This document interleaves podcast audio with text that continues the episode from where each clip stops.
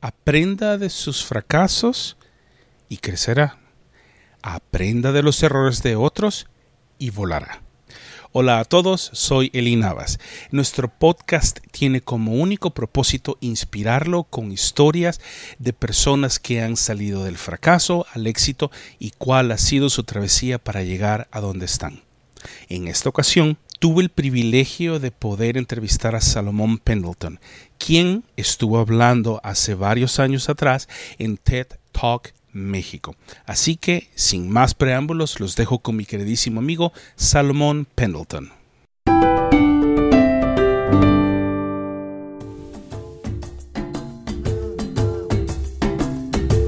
Todos los días es el mejor día de mi vida. Hasta el día que me muera, también va a ser el mejor día de mi vida. Ya le dije a mi esposa Carla Ivonne, le dije, mi amor, quiero que pongas en mi lápida, hoy es el mejor día de mi vida. Y luego dije, chula, si tú quieres poner abajo de ahí, el mío también, que le ponga, porque es el mejor día de todos. Ahora, no siempre fue el mejor día de mi vida. Yo crecí con escasos recursos, éramos tan pobres, tan pobres que los ratones salían a comer fuera. Entonces yo y mis dos hermanos fuimos a limpiar parabrisas aquí el semáforo de la futura en Zacatecas. Le hablé al gobernador Genaro Borrego, le dije, venga a inaugurar mi gran empresa. Como no llegó, mis hermanos me ayudaron, yo corté el listón y empezamos a limpiar parabrisas. Yo quería que mi vida fuera importante, que tuviera sentido, que yo pudiera seguir adelante. Pero la verdad no fue hasta después que yo pude aprender cómo ser exitoso y cómo que fuera el mejor día de mi vida. ¿Tú en dónde naciste? Yo nací en Madison, Wisconsin. Eh, allá, en el, allá en el frío ya con ustedes. Y a los dos años y medio mi papá se van de misioneros a Perú como misioneros independientes, estaban bien locos. Y luego dicen en inglés, our faith ran out, our faith ran out, our money ran out, and we ran out. Después de un año y medio se quedaron sin nada. Eh, éramos cinco, somos ocho hermanos, pero entonces éramos eh, eh, cinco. Entonces regresamos a, a, Wisconsin y mis papás tienen una pasión por almas. Entonces pasa un tiempo, y de otra vez sienten que el Espíritu Santo que está guiando a ir a misioneros y entonces llegamos a México, yo tenía ocho años y no hablaba nada de español y desde hace 36 años ya radico en Zacatecas, he estado viviendo en otras partes, obviamente Durango y luego fui a San Antonio, Texas, también viví un tiempo allá, pero mi corazón está por América Latina y, y lo que queremos, mi eslogan de vida es motivar a las personas a vivir su propósito. Ahora, espera, espera, espera, espera, momento. ¿Qué hace un gringo en México? Mira, ¿sabes cuál es el país más cercano al cielo? ¿El Salvador? No, Estados Unidos. ¿No? Está a un lado de México. Ah, pues, pues para, para tu mala suerte, nosotros aquí en Canadá somos los únicos que podemos decirle a los americanos, nuestros amigos del sur. Estás a, arriba, you're above, estás arriba de Estados Unidos. ¿Sabes cuál es el eslogan de los uh, Raptors aquí? Hey. We the North. Está muy ¿Sabe, bien eso. Sabes que, Buenísimo. sabes que Santa Claus es canadiense, ¿verdad? Eso está buenísimo. ¿Dónde está el Polo Norte? claro, claro. Ahora, muy bien, ¿cuáles son los colores de Santa Claus? muy bien, muy bien. Última, comprobado científicamente. Ajá. ¿Cuál es el, cómo se hace el, código postal en, en, Estados Unidos? Es nada más uh -huh. números. Sí. En Canadá son letras y números. Uh -huh. Entonces, y esto de verdad, que, se muere el Chihuahua que tenés, te estoy dando cuenta. Mi código postal es LOL. Mm, I like that. ¿Sabes cuál es el código postal del Polo Norte? Eh. H-O-H-O-H-O.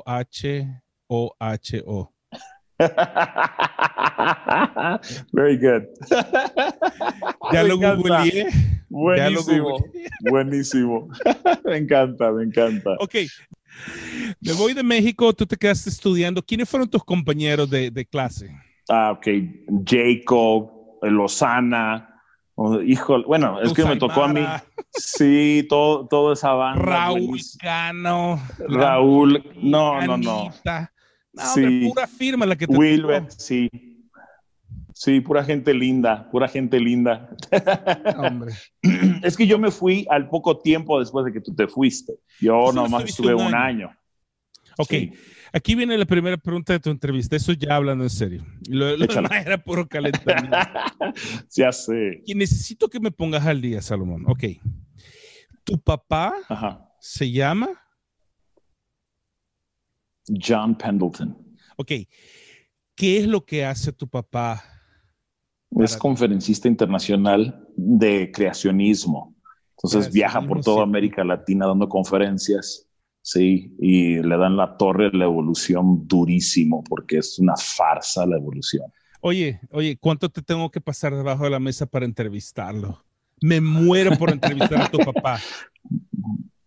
Con mucho gusto. nada, él está más que disponible ahorita. Tiene 73 años, entonces está encerrado en casa. Sería genial para él. Te lo contacto con gusto. Por favor, me fascinaría conocer el legendario Papá Mendleton. Mendleton. Papá Mendleton. Sería placer conocer a tu legendario papá. Yo lo, lo vi mucho. Eh, sus conferencias las vi en línea en YouTube y todo, porque se me metió lo del creacionismo y me fascinaría hablar con él. Ahora, no, claro que sí. Estuviste en el CC de Mac solo un año. Ya. La pregunta es, ¿por qué decidiste irte al CCDMAC? Ok. Fíjate que a mí me encanta la música, pero fíjate que una cosa es que te encante y otro es que no, que no cantes. O sea, sí me entono, pero no más. Entonces, después de un año, fíjate que me sirvió mucho porque aprendí mucho. Eh, tengo muy buenos amigos, incluyéndote. Fue una experiencia padrísima.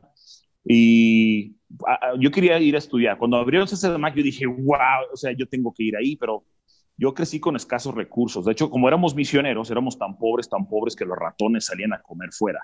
O sea, neta, neta, que no había lana en mi casa. O sea, era de papá, dame para unos tenis. Me decía, ten 20 pesos, que son un dólar. Y dice, papá, quiero tenis, no agujetas para tenis. Mi hijo, son ocho hermanos, no hay. Yo me fui a limpiar parabrisas, literal, al semáforo aquí en Zacatecas, México, y, y eso es lo que yo hacía, tres horas al día. ¿Estás hablando en serio?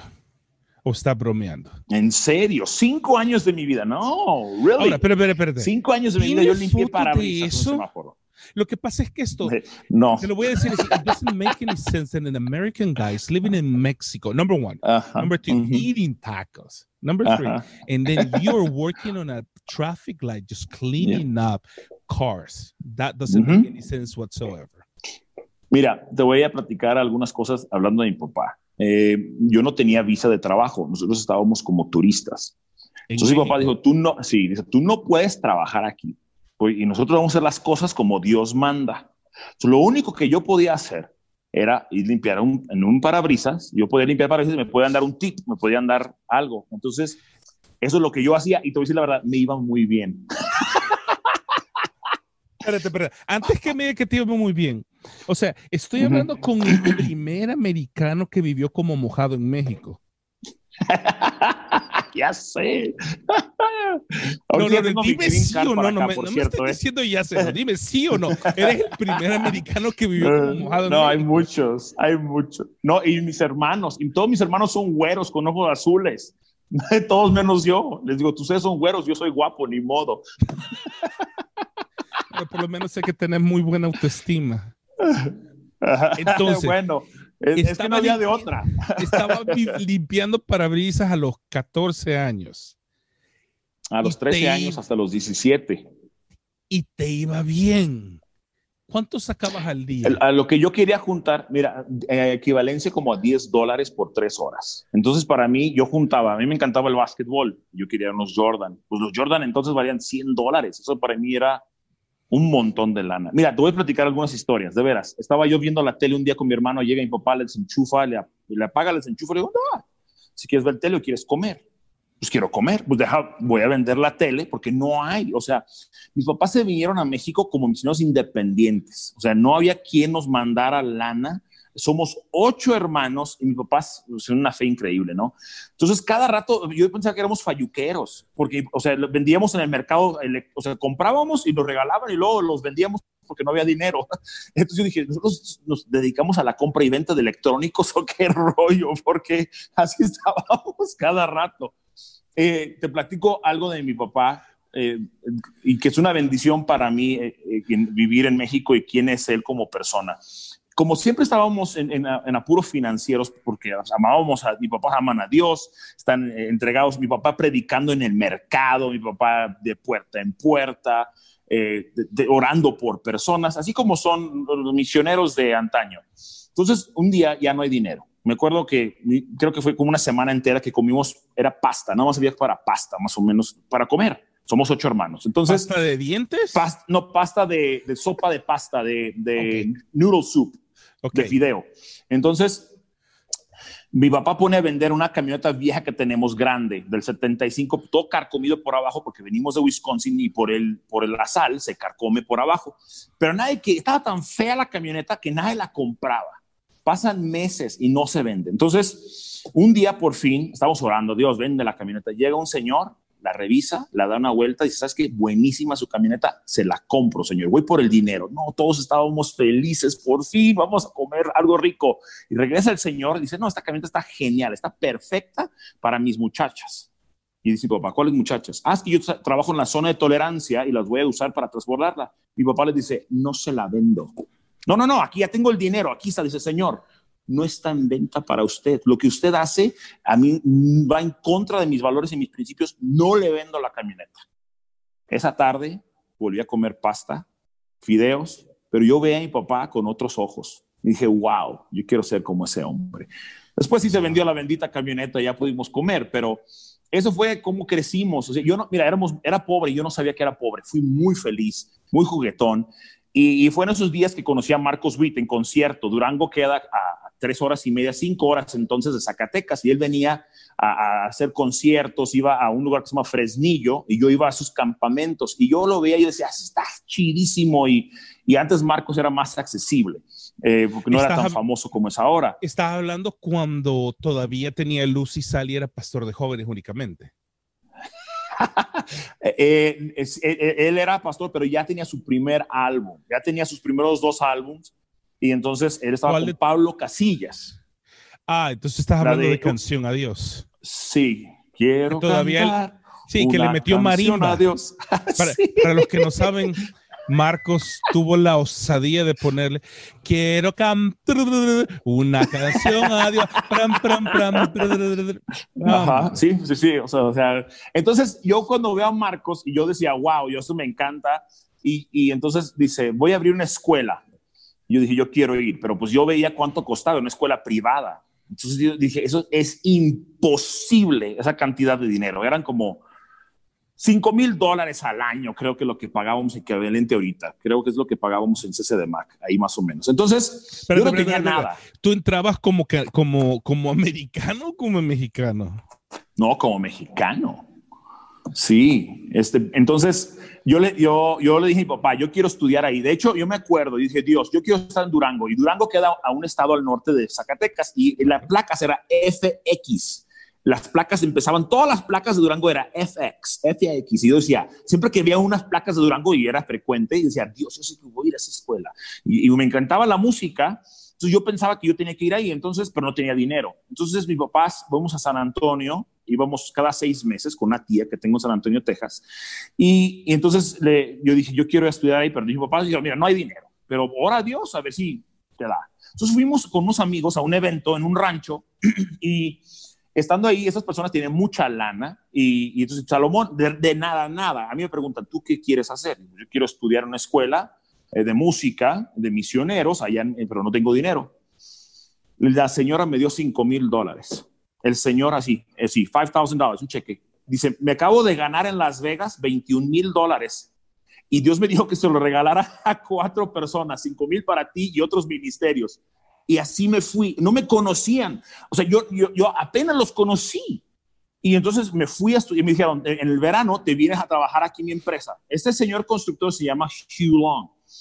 Entonces, cuando estoy en CCDMAC, estoy ahí y en verano voy allá con ellos y voy a trabajar. El primer día que llego a trabajar, llego a trabajo y digo, ¿cómo está, señor Hugh? Me dice, hoy es el mejor día de mi vida. Y le dije, ¿what? Ok, el día siguiente llego, buenos días, señor Hugh, ¿cómo está? El mejor día de mi vida. Y yo, el mejor día de mi vida. O sea, que, o sea, que lo que dijiste, yo he leído y he sido un ávido lector de Robert Kiyosaki, el magnate hawaiano. Y él cuenta las historias de padre rico, padre pobre. Y, muchas de las cosas que él dice han sido arregladas en el libro de manera que pueda tener una consecuencia histórica. Ahora, vos me contactás hace poco tiempo, somos amigos en Facebook y me voy dando cuenta que este tipo aquí, el gringo, el, el, gringo limpia vidrios, ha estado en TED Talk. Y contando esta historia, o sea, Hugh es una persona real. Sí. O sea, que nada cual. lo que. Ok, señores, para que quede gringo, gringo no le miento. Gringo no miente. No. Salomón no está mintiendo con lo que está diciendo. no, no, no. Espérame, Hugh todavía vive. Sí. Tiene 74 años, vive en San Antonio, Texas. Eh, ahí está todavía en San Antonio. Ya vendió su rancho, tenía un rancho grandísimo, ya lo vendió, ya, se está, ya está jubilado. Rancho, ah, para los, los que viven en México, rancho es esto. Rancho, para él, rancho eran 50 acres de algo. Sí, sí, 300 cabezas de ganado para entretenerse, o sea, él, cuando yo lo conocí, era un magnate muy rico, pero él tiene una historia increíble.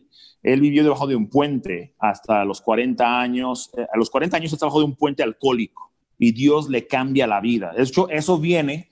Yo em, empiezo el, primer eh, libro de, Hoy es tu mejor día eh, con la historia de Hugh.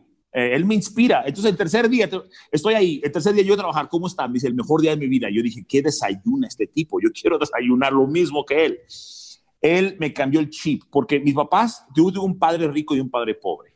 Mi padre pobre me enseñó lo más importante, ética, amar a Dios sobre todas las cosas, lo que importa. Lo realmente importante son las almas. Número dos, el señor Hugh me enseñó que la actitud sí pesa y sí vale. Y me cambió la vida. Entonces, tengo un padre rico, padre pobre. Y el señor Hugh me dice, a ver, es que la, la vida funciona, o sea, hey, échale ganas, sí se puede. Entonces me cambia el chip, hablando de mi actitud. Y ahora es chistoso, ¿sabes qué? Mi papá y mi mamá les preguntas cómo están. ¿Sabes qué te dicen? Hoy es el mejor día de mi vida. O sea, mis papás a mí me enseñaron un chorro de cosas, pero yo una cosa sí les puedo enseñar a ellos, que fue esa. Hoy pero hoy lo dicen. Sí. Y, entonces eh, fue algo, es, Dios, Dios, no hay de otra, otra forma. Entonces yo estoy trabajando con ellos y luego regreso a CC de Mac. Después de un año me doy cuenta que yo no soy músico, no soy cantante, no tengo ese don, pero aprendí tanto con ustedes. Eh, la verdad, soy yo le digo, Dios, soy un adorador, me encanta adorar a Dios. Sí compongo, todavía tengo mi piano, pero canto en la regó, entonces, eh, ya sé, eh, pero Dios a mí sí me ama y me escucha, aunque cante en la regó. y entonces cuando regreso a Zacatecas, eh, y voy a San Antonio un tiempo a trabajar allá, pero mi corazón está en Zacatecas. Y desde hace 20, desde, el dos, desde 1999 eh, estoy acá, en, Zacatecas. Eh, Ahora, Salomón, ¿me podrías explicar cómo nació dentro de vos la filosofía de hoy es mi mejor día? ¿Qué fue lo que sucedió dentro de tu corazón? Y no quiero decir trauma de infancia, porque es bien difícil creer. Eh, fíjate que te lo, voy a, te lo voy a poner en perspectiva. Yo soy latino que vive en Canadá. Vos sos gringo que vive en México. Me, me, un poco la, el desbalance que hay. ok, entonces, para todas las personas que están viendo, todos sabemos que, por ejemplo, tener una familia grande en Latinoamérica, yo vengo de una familia de cinco, de cinco, de, de cinco procesadores de alimentos, cinco hombres. que tragábamos y todavía tragamos como que no hay mañana, como que hoy es mi mejor día. Pero es difícil entender cómo alguien como vos, siendo americano, teniendo la vida arreglada y todas las oportunidades que nosotros no tenemos, y lo digo así en, en asteriscos, perdón, lo digo en, en, lo digo así, porque es difícil para muchos entender. Yo he vivido fuera del Salvador por, desde el 2005 y he visto muchas familias como las que vos describís que venís, que tienen muchas dificultades financieras, pero no todo mundo está dispuesto a contar sus fracasos porque le gusta contar más sus triunfos. Pero en tu caso, enfrentas la vida con una filosofía totalmente distinta. Y estamos hablando que obviamente la Biblia habla acerca de ese tipo de mentalidad de filosofía, pero para poder entender esa filosofía, ¿qué fue lo que realmente sucedió en ti para poder adaptar ese tipo de mentalidad? Qué buena pregunta, Eli. Mira, hoy es tu mejor día. Eh, en Salmo 118 dice, este es el día que hizo el Señor. Uh. Me gozaré y me alegraré en él. Entonces, es, eh, muchas veces yo, yo, yo veo que a los cristianos que somos cuadrados, que somos aburridos, que somos apachurrados, y yo dije, a ver, espérame, así no es. Yo leo la Biblia y la Biblia dice, el gozo del Señor es mi fortaleza. Todo lo puedo en Cristo que me fortalece. Ahora, yo no soy un, eh, alguien de una filosofía, porque he pasado por cosas complicadas. De hecho, mi segundo libro se llama El diario de un perdedor que nunca se rindió. ¿Por qué? aprendo, hoy es el mejor día de mi vida, entonces, ¡uh! vale con todo, ¿no? Entonces voy echándole ganas a la vida.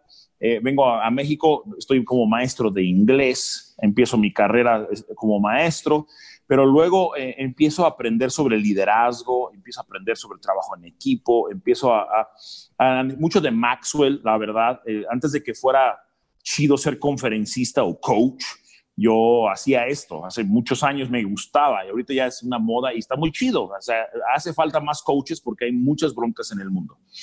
Um, pero entonces me voy de, maestro a, trabajar como director de vinculación en una universidad y me apasiona ayudar a gente a vivir su propósito. O sea, yo veo tanta gente que está trabajando en cosas que odian, cosas que no son su, lo adecuado para ellos. Y entonces, eh, a través, la verdad, una cosa muy importante, gente te va diseñando, gente te va formando. Dime quiénes son tus amigos y podré adivinar tu futuro.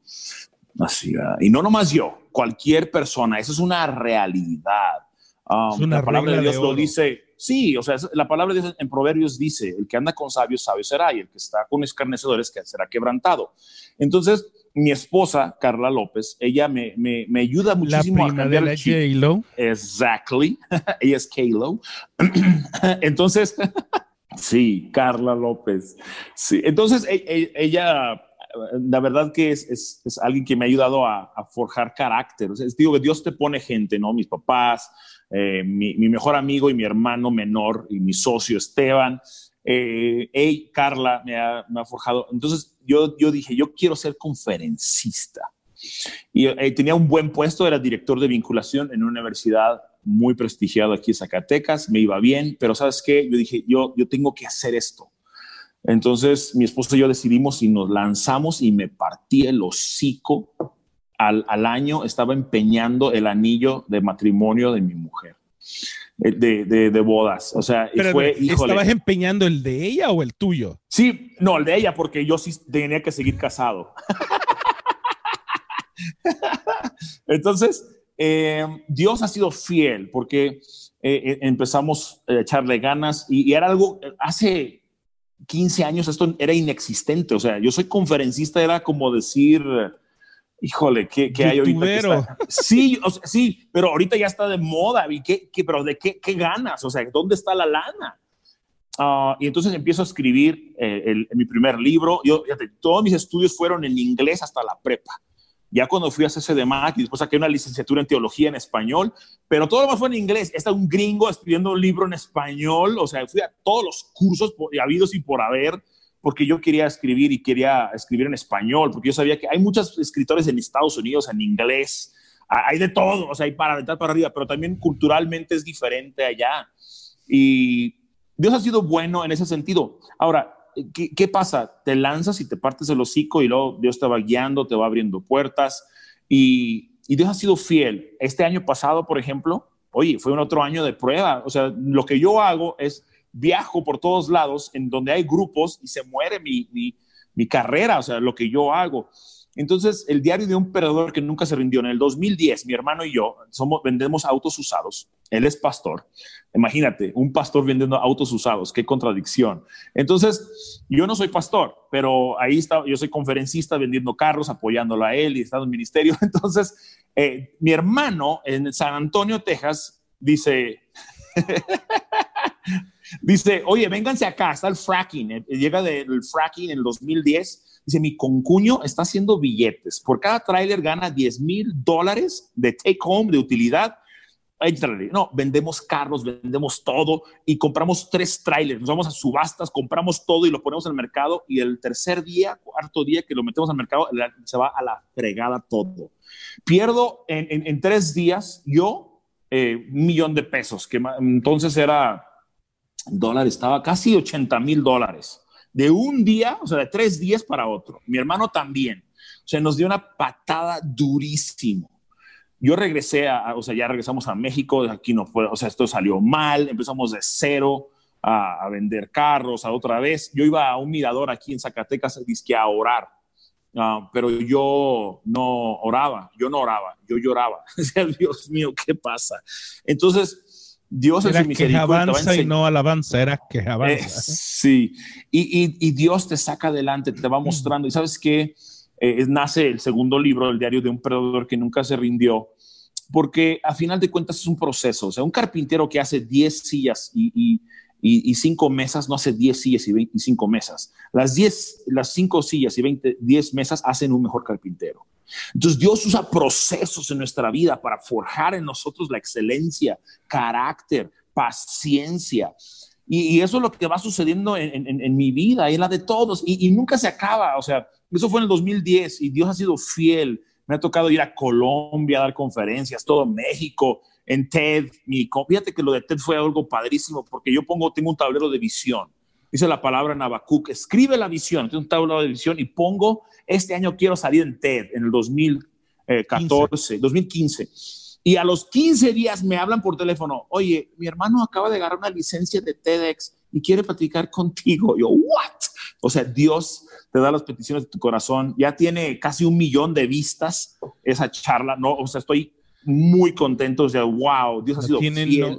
tienen 900, 944.800 y algo. Ah, gracias. Eh, pero digo, wow, Dios, o sea, o, sea, hoy estoy, sí, estoy tan contento, digo, no, wow, Dios ha sido fiel. Entonces, todos los días me levanto y digo, Dios, yo quiero ser de bendición para la gente. Ok. Salomón, vos estás en el negocio equivocado. ¿Por qué dices? Ok. Estamos en una pandemia. La gente se está muriendo. Porque yo tengo que seguir diciendo que hoy es mi mejor día. Si tengo amigos, tengo familiares que están enfermos de COVID-19, ¿por qué la mentalidad, la filosofía de vida de hoy es mi mejor día es tan relevante hoy? Sí, ahora más que nunca es relevante porque la vida espiritual es mucho más importante que la física por una sola razón, es que vamos a estar muertos mucho más tiempo que vamos a estar vivos. Y cuando entendemos esta gran verdad, y cuando hay gente a nuestro alrededor que dice, oye, está gente sufriendo, sí, uh, gente muy allegada a mí ha, fallecido. Uh, ha sido complejo, de verdad que sí, pero sabes que hay una esperanza en Jesús. A final de cuentas, yo sí, mira, soy muy respetuoso de la gente. Cuando me invitan a dar una charla, una conferencia, soy muy respetuoso. Pero luego me pregunto, Salomón, ¿de, de dónde nace tu optimismo? Yo digo, no soy optimista, soy realista.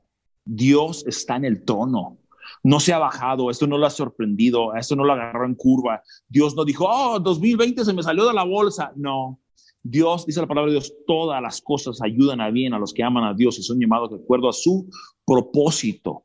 Entonces, cuando tú y yo entendemos esta parte de decir, ok, Dios, tú estás conmigo en la pandemia, aunque ande en valle de sombra y de muerte, no temeré mal alguno porque tú estás conmigo. Y ese es el momento donde la gente necesita esperanza, ahora más que nunca, ¿sí? Y necesita saber que esto es pasajero. La verdad, esto no es real, lo real es lo que viene, lo importante es lo que sigue, la eternidad es tan importante y a veces se nos olvida que tan chiquito y por eso tenemos que vivir cada día para Dios, para nuestro Señor, para nuestro Rey, para nuestro amo. Decir, Dios, hoy yo voy a vivir para ti y si tú me permites otro día de vida, yo voy a vivir para ti. Yo voy a dar aliento, voy a dar ánimo, voy a inspirar a las personas a que hoy, porque la verdad dice, el salmista dice, es, es, es, fuma, como la mañana la neblina y en la tarde no está. Tenemos que vivir al máximo cada día. ¿Por qué? ¿De dónde viene esto? Del agradecimiento. Cuando tú tienes una actitud de agradecimiento, no puede haber ahí, no puedes estar amargado. una persona que admiro muchísimo y, y, la filosofía de hoy es el mejor día de tu vida es en base al agradecimiento. Matthew Henry, ¿sí? un gran hombre de Dios en el siglo XVIII, va de viaje, lo asaltan mientras viaja. Y entonces llega a su casa y saca su diario y dice, primero que nada, le doy gracias a Dios que nunca me habían asaltado antes. Fue mi primera vez. Dos, le doy gracias que aunque me asaltaron, no fue mucho. Tres, aunque se llevaron las cosas, no se llevaron mi vida. Y cuarto, le doy gracias a Dios que a mí me robaron. Yo no era el que estaba robando. Cuando tú y yo podemos entender que todas las cosas ayudan para bien y que debemos entrar por sus puertas con acciones de gracias, de confiar en decir, Dios, yo sé quién tú eres y mi vida está en tus manos. El único lugar inseguro es estar fuera de la voluntad de Dios. Si yo estoy en la perfecta voluntad de Dios, caerán mil a mi izquierda, diez mil a mi diestra, más a mí no llegará. Sí, y si Dios dice, Salomón, vente, me voy, voy a estar frente a Él, Él me ama, Él te ama, está locamente enamorado de nosotros y tiene un plan y un propósito para nosotros. Entonces yo puedo tomar pasos de fe y avanzar en mi vida a pesar del temor, a pesar de la incertidumbre, a pesar de que el año pasado mi, mi empleo se sumó. Te platico algo chistoso. El año pasado empezó el mejor año económico empresarial de nuestra organización, se llama Grupo Motivación. Eh, el año anterior, 2019, nos ha ido bien, no buenísimo, pero bien. En los primeros tres meses antes de la pandemia ya habíamos ah, eh, tenido contratos y apalabrado lo que hicimos el año 2019 para el 2020. Yo estaba, yeah, el mejor año de mi vida. Y de repente, toma. Y es ahí donde dices, ah, caray. O sea, todo se para todo. El mes de marzo yo tenía contratos y cursos y, y pláticas. Y de repente solo apareció Batman. Ah, sí, sí. Y entonces es ahí donde, donde todas las cosas ayudan a bien. Mi hijo estudia fuera de la ciudad, en México, en la Ciudad de México, y Dios me lo regresa. Ya no puedo estudiar y, y, y aprovecho. ¿Qué, ¿Qué voy a hacer? con lo que tengo voy a dar mi mejor esfuerzo. ¿Qué gano en quejarme? Yo voy a dar lo mejor de mí, puedo estar con mi familia, puedo buscar otras alternativas y es momento de, de, girar. Si a todos nos toca, mucha gente dijo, es que no hay lana, hay, hay, recesión. No, no, no, no. sí hay lana, nomás que la lana se fue a otro lado. O sea, sí hay dinero, pero ya no está en, tanto en los eventos. Ya no hay dinero en eventos. Ahora hay dinero tal vez en la comida, en, los en las primeras necesidades. ¿Sabes qué hay dinero? En entrega a domicilio, hay en comida, hay en Netflix, hay, cómprate una moto. Ahorita todos los que venden motos están yendo súper bien porque todos están entregando motos aquí en toda América Latina. Sí, o sea, a Amazon se fue para arriba, o sea, el dinero no se fue, o sea, nada más se fue para otro lado. Entonces, e, e, esto es parte de, del proceso, o sea, lo vemos en la vida de José, lo vemos en la vida de David, lo vemos en la vida de Moisés, la vida, o sea, siempre hay procesos. Y, eso es lo que estoy viviendo yo. Ahora, yo te puedo decir, ay, es tu mejor día de mi vida. Claro que está cañón. Claro que mi esposo y yo dijimos, ¿qué vamos a hacer? Claro que estamos ahorita en un punto donde ahorita eh, tengo un mes y medio como gerente general de una empresa de 130 empleados, porque el gerente general falleció de COVID y yo era asesor externo. Entonces, eh, un momento triste, difícil para la empresa. Entonces, ahora yo trabajo para ellos en este momento y estoy ejecutando un sueño donde yo afuera asesoraba, yo era el asesor, yo consultaba, ahora estoy como ejecutivo, director de esta empresa. Espero que usted esté disfrutando esta entrevista tanto como yo. Así que en este momento lo voy a detener porque necesito que haga cuatro cosas. Número uno, necesito que se suscriba a nuestro canal Esperanza para el día de hoy. Número dos, este video necesita que usted le dé un like. Comparta este video, pero especialmente, póngame atención, déjenos su comentario en este video y díganos por qué le gusta Esperanza para el día de hoy. Entre las personas que comenten, le den like, comparten y se suscriban en este video, vamos a rifar cuatro de los dos libros de Salomón en el principio del próximo episodio de la segunda parte de esta entrevista. Así que por favor, hágalo inmediatamente. Comparta, dele like, suscríbase y especialmente déjenos un comentario. Y en cualquier parte del mundo donde usted esté, vamos a enviar uno de los dos libros de Salomón Pedroton. Así que sin más que, regresamos contigo, Salomón. ¿No crees que tener una mentalidad positiva en este momento, en medio de todo lo que ocurre, es un poco extremo e idealista en medio del sufrimiento? Ahora, estableciendo eso como un principio que he escuchado demasiados, en demasiados posts de Facebook, que creo que vos también los has visto, me podés decir fácilmente, ¿qué beneficio has visto a vos con adaptar tu mentalidad de hoy es mi mejor día? Ok. Fíjate, yo no soy positivo, eh, soy realista. Todo depende del punto de vista de cuál lo ves. Eh, yo le he pedido a Dios que me permita ver las cosas como Él las ve. Cuando tú y yo nos agarramos de, nuestro papi celestial, decimos, Dios, yo quiero ver, esta es mi oración, Dios, ayúdame a ver lo que tú ves para que yo pueda hacer lo que tú me pidas cuando vemos las cosas como Dios las ve, vamos a poder hacer cosas diferentes. Ahora, quisiera decirte que esto es siempre, no, yo, o sea, mira, yo era una persona depresiva cuando yo adapté esta, esto, porque soy muy emocional, me emociono, entonces era, uh, mejor día de mi vida, y lo peor día de mi vida, mejor día de mi vida, peor día de... Entonces llegó un momento y dije, a ver, esto está de locos, yo no puedo seguir así. Entonces, ese es el problema, que tomamos decisiones en base a nuestras emociones en, base, en lugar de en base a nuestros valores.